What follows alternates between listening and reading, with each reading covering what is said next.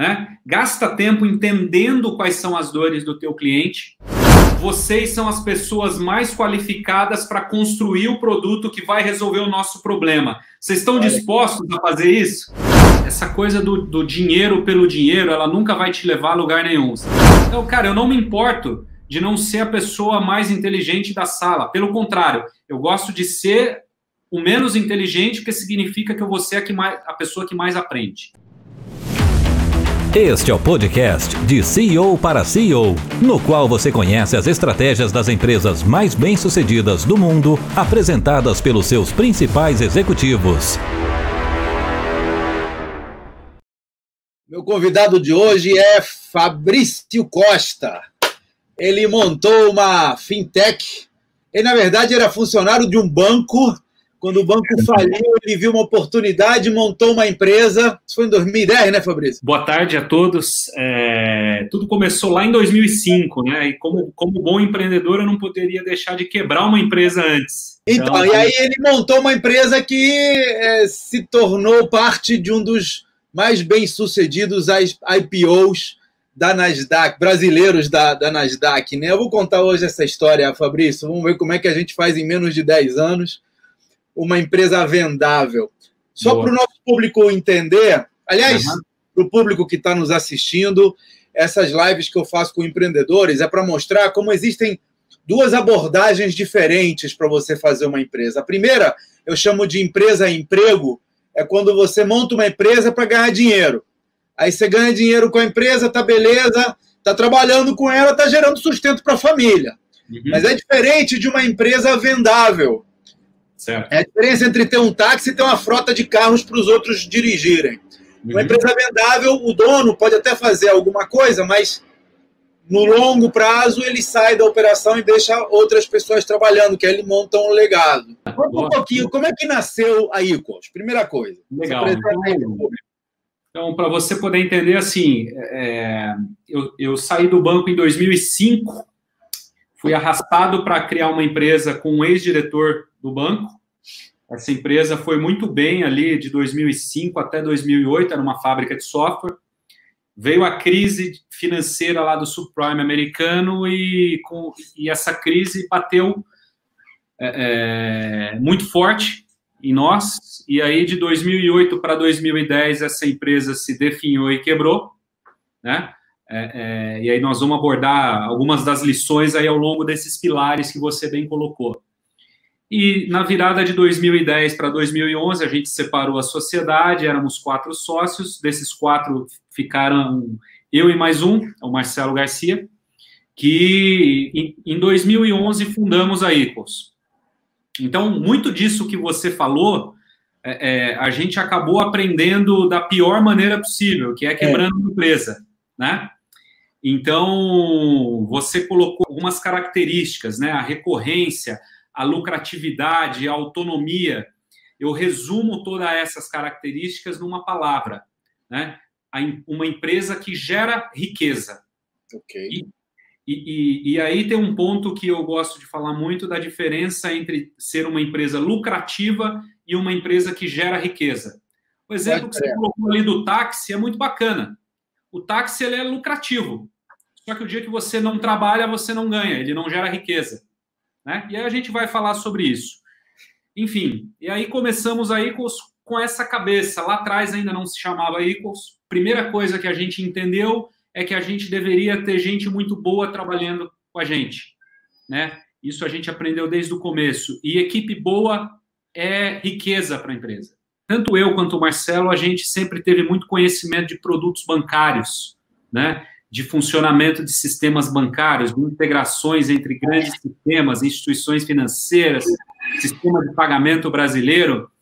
E, e, e, quando a gente começou a olhar essas oportunidades, a gente viu que o banco ele sempre teve de um, de um lado da mesa, sempre em vantagem em relação a quem quer que seja que estivesse do outro lado. E lá em 2010 para 2011, um assunto que começava a. Você... Deixa, deixa, eu te parar aqui um segundinho. Uhum. Cada um desses 400 projetos, você teve um custo de aquisição de clientes, você teve uma demanda de recursos, Exatamente. entregou o projeto, um abraço, começa do zero. É isso? Começa do zero, porque você não tem recorrência. Você pode atender como fábrica de software uma empresa. É, é como a gente atendia, vou falar de uma empresa que não existe mais para não, não criar nenhum conflito. Por exemplo, a, a gente atendeu muito tempo o Bank Boston né, quando eles tinham operação no Brasil. E, e, o Bank Boston, a cada novo projeto que ele ia contratar, era uma, era uma, uma concorrência nova, né? Então, o, o, seu funil de vendas, ele começava do zero. Você tinha que começar lá todo o trabalho de convencimento, orçamento, orçamento concorrência, com, é, é, é departamento de compras, negociação, para poder fechar o próximo projeto. Então, não existia concorrência. Então, essa é uma das lições, por exemplo, que a gente aprendeu muito. Né? É, é, outra lição que a gente aprendeu bastante, a da é, é, é, é, concentração. Não adianta você ter alguns poucos clientes com uma receita muito alta, porque você tá, acaba ficando muito exposto a esses clientes. E aí tem uma das coisas que eu aprendi muito com, com o André, que você também já, já, já foi sócio dele, né? É, é, o André, ele fala, ele, ele, mais do que falar, ele pratica essa coisa do você precisa estar o tempo todo antenado no mundo. É, é, é, ele fala muito, o que acontece na América impacta aqui no minuto seguinte. E se bobear, impacta antes aqui do que impacta lá. Né? E, e eu quebrei muito por conta disso, porque a hora que apareceu uma crise nos Estados Unidos, a gente não se deu conta que os nossos maiores clientes eram multinacionais que em tempos de crise cortam o investimento. Né? Então, é, é, é, essas lições a gente procurou trazer para quando a gente fundou aí que a lucratividade, é, é, a gente como empreendedor tem que buscar gastar o dinheiro disponível da maneira mais inteligente possível. Né? Porque que maneira sabe... inteligente, Fabrício? Primeiro, investir muito em resolver o problema do teu cliente, e quando eu falo de recursos, né, não só financeiros, mas assim, você vai gastar tempo, cara, vai lá no teu cliente, passa um dia lá trabalhando junto com ele, entende o que que dói, né? Gasta tempo entendendo quais são as dores do teu cliente. Então, essa é uma maneira inteligente de gastar teus recursos, porque aí depois você vai contratar, no nosso caso, um desenvolvedor para construir um software. Você sabe qual é o problema que você vai precisar resolver e aí contrata o melhor desenvolvedor possível, né? Pague, remunere bem este desenvolvedor, porque é, é, não adianta você saber do problema do teu cliente e não construir uma solução robusta, uma solução boa o bastante, né? Depois, gaste seu tempo atendendo bem este cliente, né? Um cliente bem atendido, ele vai falar bem de você para vários outros clientes, e a gente lá na Equals, a gente viveu isso. Então, aí vale uma curiosidade para quem não, é da indústria de pagamentos, é, é, essa característica de comprar parcelado no cartão de crédito, só brasileiro tem, né? É uma jabuticaba nossa. Então, você pega... Agora eles estão começando a copiar, né? Eu já vi... Agora, então, agora, agora estão, estão descobrindo o estão segredo. descobrindo a, a, a, é, as coisas boas do parcelado. Deixa eu fazer uma pausa aqui, porque isso é importante. Muita, muita gente, quando olha as empresas de sucesso, acham, acha que aquele sucesso foi planejado. Ah, o cara pô, foi né, visão, fizemos um planejamento estratégico, íamos chegar a colar. Quando você vai falar com as pessoas, com os empreendedores, vai ver a história da empresa, foi nada disso. Nada disso. Sorte, o que você falou aí, tropecei com aquilo, cliente uhum. começou a demandar, e aí eu fui atendendo a demanda e, obviamente, quando eu atendo a demanda, a demanda existe, ela vai crescendo. E, e, Essa e é uma discussão que eu tenho com meus sócios a 3x4, porque eu quero, não, vamos analisar mercado, pesquisar e fazer e tal. Eu falo, cara, nada disso. Oferece um treco com, é, é, genérico, vê, vê onde é que os caras vão, vão tornar ele específico e segue essa linha. Exatamente. Você falou num ponto aí de sorte.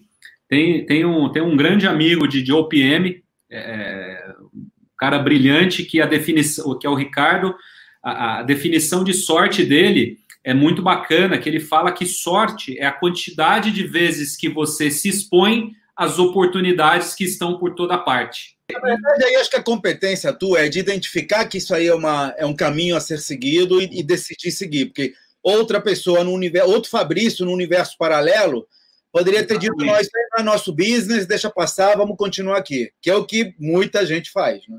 Você tem hoje, é, até antes da pandemia, cerca de 30 companhias aéreas estrangeiras operando no Brasil. Né? É, dessas, a gente atende mais da metade delas. Mas tudo começou com uma. E, e por que, que deu tão certo? A companhia aérea ela, ela preenche três características fundamentais que um cliente precisa preencher, principalmente no começo de qualquer empresa. Primeiro, o problema da companhia aérea é muito complicado, porque é um segmento que está sujeito a fraude, com venda online, com ticket médio alto, é, que você tem muito cancelamento, muito ajuste em uma transação ao longo do ciclo de vida dela.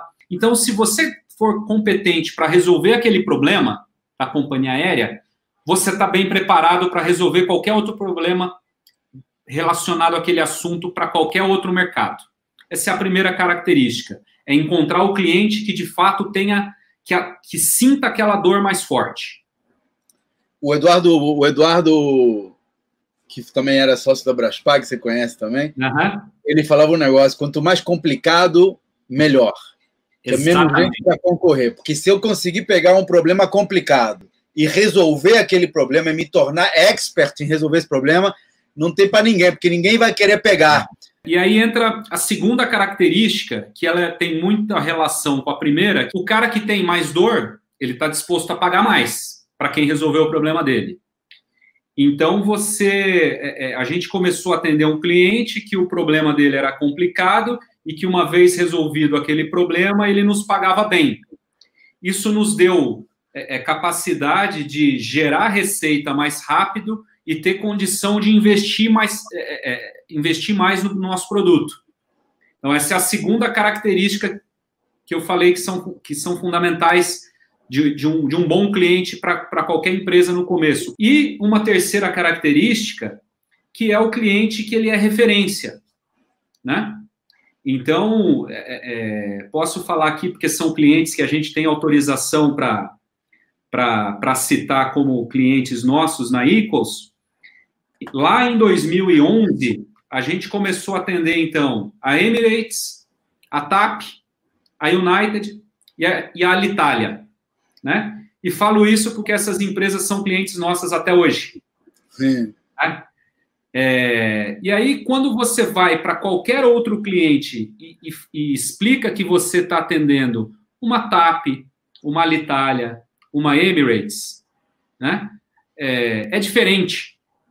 Poxa, então se você já está atendendo empresas desse, desse porte, que a gente sabe o quão exigentes uma, é, as companhias aéreas são, provavelmente você também está preparado para me atender aqui. Eu, eu, lembro de alguns empreendimentos que eu participei em que a gente deu, deu o produto até de graça no início uhum. e depois por, em condições muito subsidiadas, porque nos interessava ter esse cliente no portfólio justamente para servir para divulgar.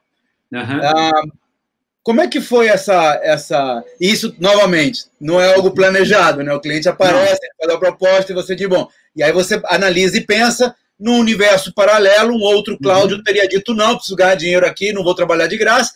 E neste universo, o Cláudio disse, não, eu vou trabalhar de graça sim, porque eu quero ter esse cliente no meu portfólio, e aí eu posso dizer, ele vai, é, eu vou, vou botar ele como despesa de marketing, não como receita. Uhum. No nosso caso, é, é, a gente pagou para trabalhar, porque lá no começo a gente tinha ali cinco ou seis clientes, é, é, dentre eles essas companhias aéreas que eu acabei de citar, que a gente tinha um combinado com eles. Olha, o dia que você me falar que o produto está pronto, que está te atendendo, aí nós vamos ver quanto você vai me pagar. Tudo bem? Tudo bem.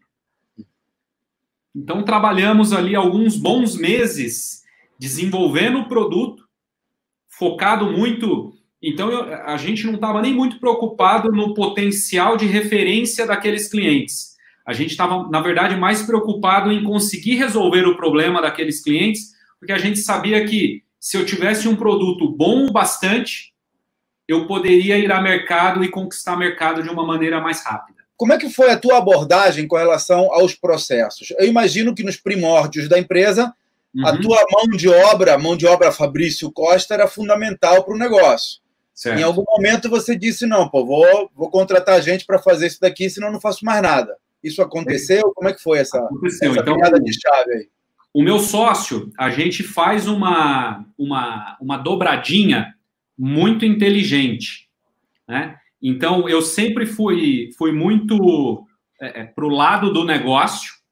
Então, chegou um momento que, assim, no começo a gente estava todo mundo focado no desenvolvimento de produto, né? Então, eu brinco que no começo todo mundo era produto.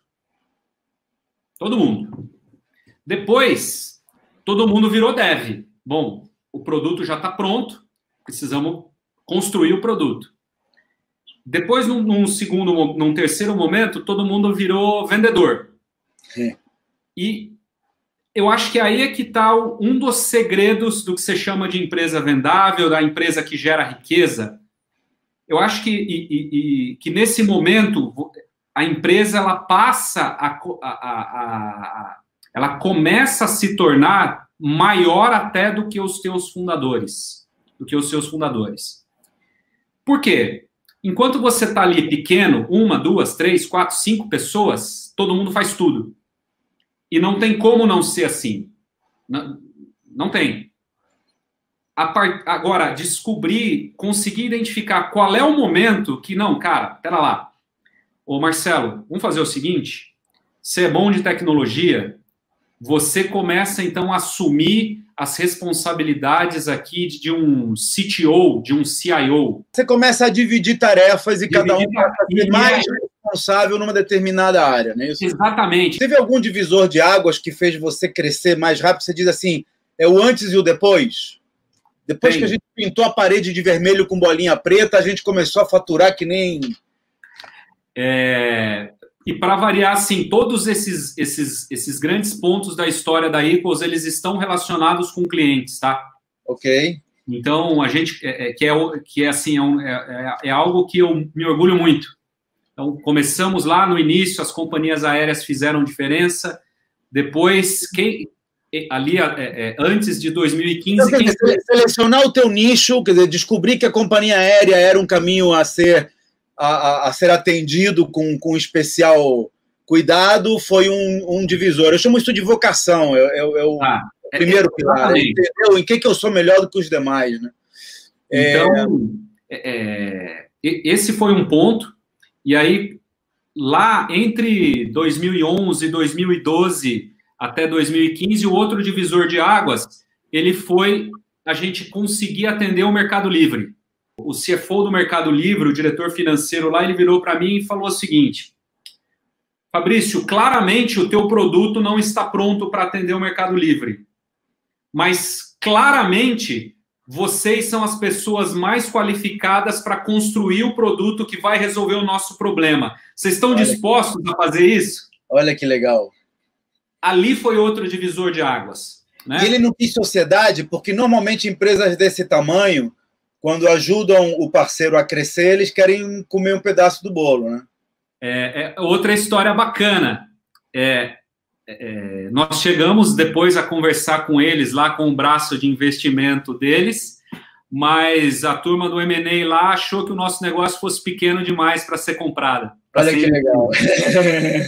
Uma das dificuldades dos empresários quando eu falo em empresa vendável, eu tenho que ficar explicando. Olha, a empresa é vendável, mas não necessariamente você precisa vender. É que nem um Exatamente. carro. O carro é vendável. Não quer dizer que você queira, você vá vender. É que nem teu apartamento. Teu apartamento é vendável. Isso não significa que você tenha que vender, né? Exato. Agora, é, é, é diferente um carro que você pode vender se quiser do que um carro que foi feito sob medida para você e só serve para você, só funciona com a tua digital. É, é completamente diferente. Uma, uma das preocupações dos empresários é o seguinte: ah, eu vou pegar investimento, você pode vender um pedaço só da empresa, não precisa vender a empresa inteira, né? pode vender 20% da empresa uhum. e arruma um parceiro estratégico que pode te ajudar a crescer. E uma das preocupações dos empresários é o seguinte: ah, eu vou vender minha alma ao diabo. Que ele fala assim, pô, vou pegar 20% de investimento, mas o cara vai mandar aqui, vai desmandar, vai vetar. Como é que eu vou me proteger? E aí acaba não andando. E, e na conversa preliminar que eu tive contigo, um, um dos teus orgulhos é o fato de que, mesmo após o aporte de investimento, você continuou fazendo a gestão do teu jeito. Eu queria explorar um pouco isso Não. daí. Conta pra gente como é que foi essa, essa vivência aí com o investimento da Estônia. Essa coisa do, do dinheiro pelo dinheiro, ela nunca vai te levar a lugar nenhum. Você pode ser executivo, funcionário, empreendedor. Não, eu vou fechar negócio com quem é, é, é avaliar mais caro a minha empresa. Isso não vai dar certo. Nunca. Nenhum momento. O que fez muita diferença no nosso caso? A gente encontrou pessoas que eram, que são como, como nós. Beleza. São empreendedores, estão habituados a sentar ali e fazer, a construir. Esse fato já facilita é, é muito, porque você não vai precisar explicar 100% das coisas. E com valores, né, Fabrício? Assim, eu conheço o André e o pessoal da Estônia. Aí, né? aí vem, aí vem, vem, vem, vem, com, né, com... como você que acreditam e vivem os mesmos valores. né? Se você for continuar no negócio e receber aporte de alguém, procura um alguém que você tenha vontade de estar junto, né? Quer dizer, Exato. compartilhar dos teus valores, dos teus princípios com integridade, que é tipo um casamento. Tu vai casar com esse cara, mesmo Exato. que ele seja minoritário, vai estar ali no conselho, Exato. vai estar ali participando. É exatamente isso. Resumiu muito bem. Porque é, é no, no, a gente está num, num, jogo de longo prazo, e no longo prazo o que vai fazer diferença é isso. É, é então, você... isso aconteceu cinco anos atrás. Como é, que, como é que tá a vida agora, fast forward, cinco anos depois? Como é que é a vida do Fabrício e da Equals no grupo Legal, então, é, é, esse é outro ponto, que a gente nunca, nunca toca a empresa é, é, tentando imaginar como é que está lá o contrato social, quem tem, quem tem mais ações, menos ações, é quem é sócio, quem não é. é. A gente continua tocando a empresa com 100% da autonomia. Legal. Você está mais exposto, a responsabilidade aumenta, né? Mas é, é, esse aumento de responsabilidade, eu vejo que no, no, no, nosso caso, eu, falando pessoalmente, eu, Marcelo, é, é foi muito bom, porque acaba sendo uma, uma, uma escola para a gente né? Por exemplo, a, a, o meu conhecimento de finanças, ele era do MBA.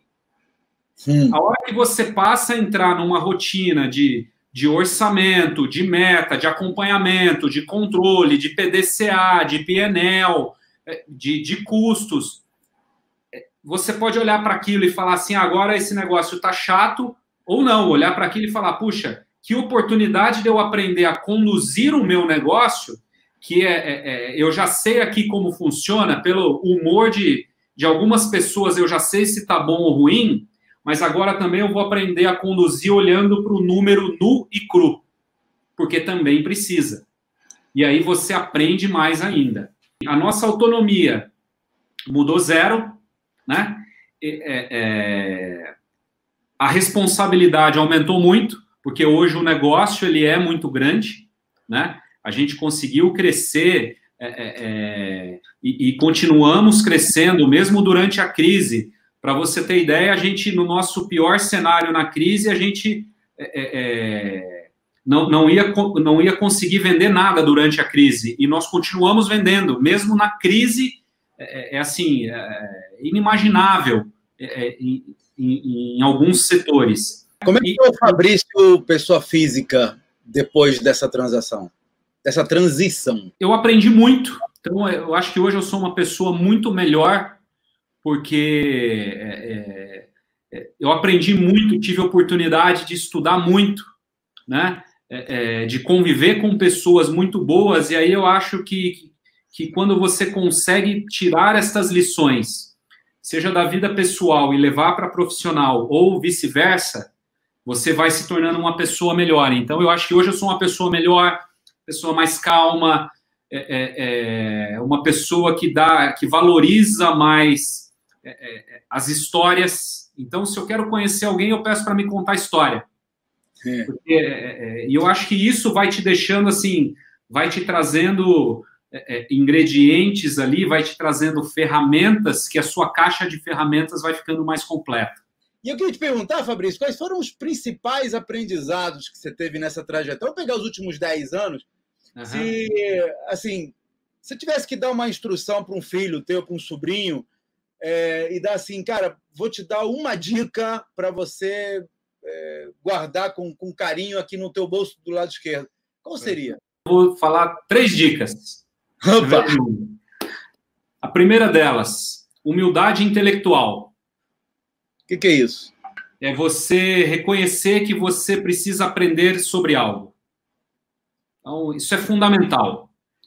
E, e, e, e, essa humildade intelectual ela se desdobra é, é, por várias áreas. Então, no momento que você reconhece que você não conhece sobre determinado assunto, você contrata melhor para aquela determinada posição.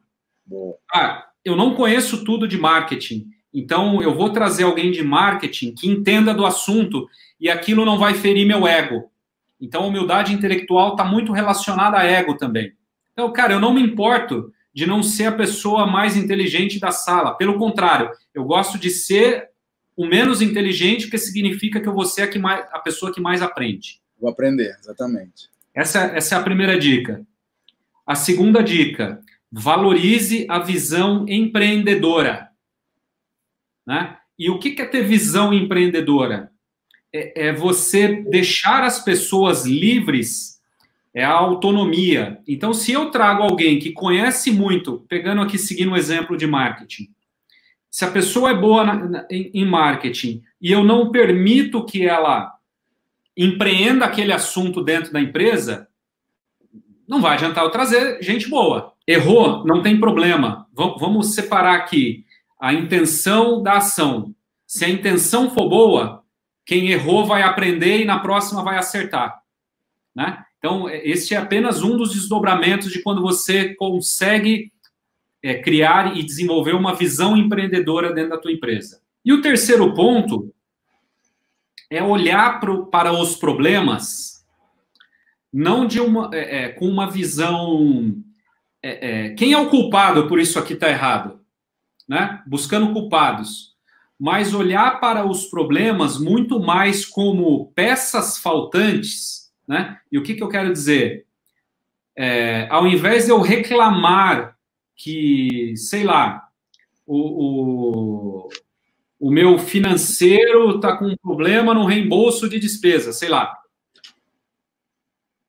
Ir lá procurar entender para saber o que está faltando ser construído lá.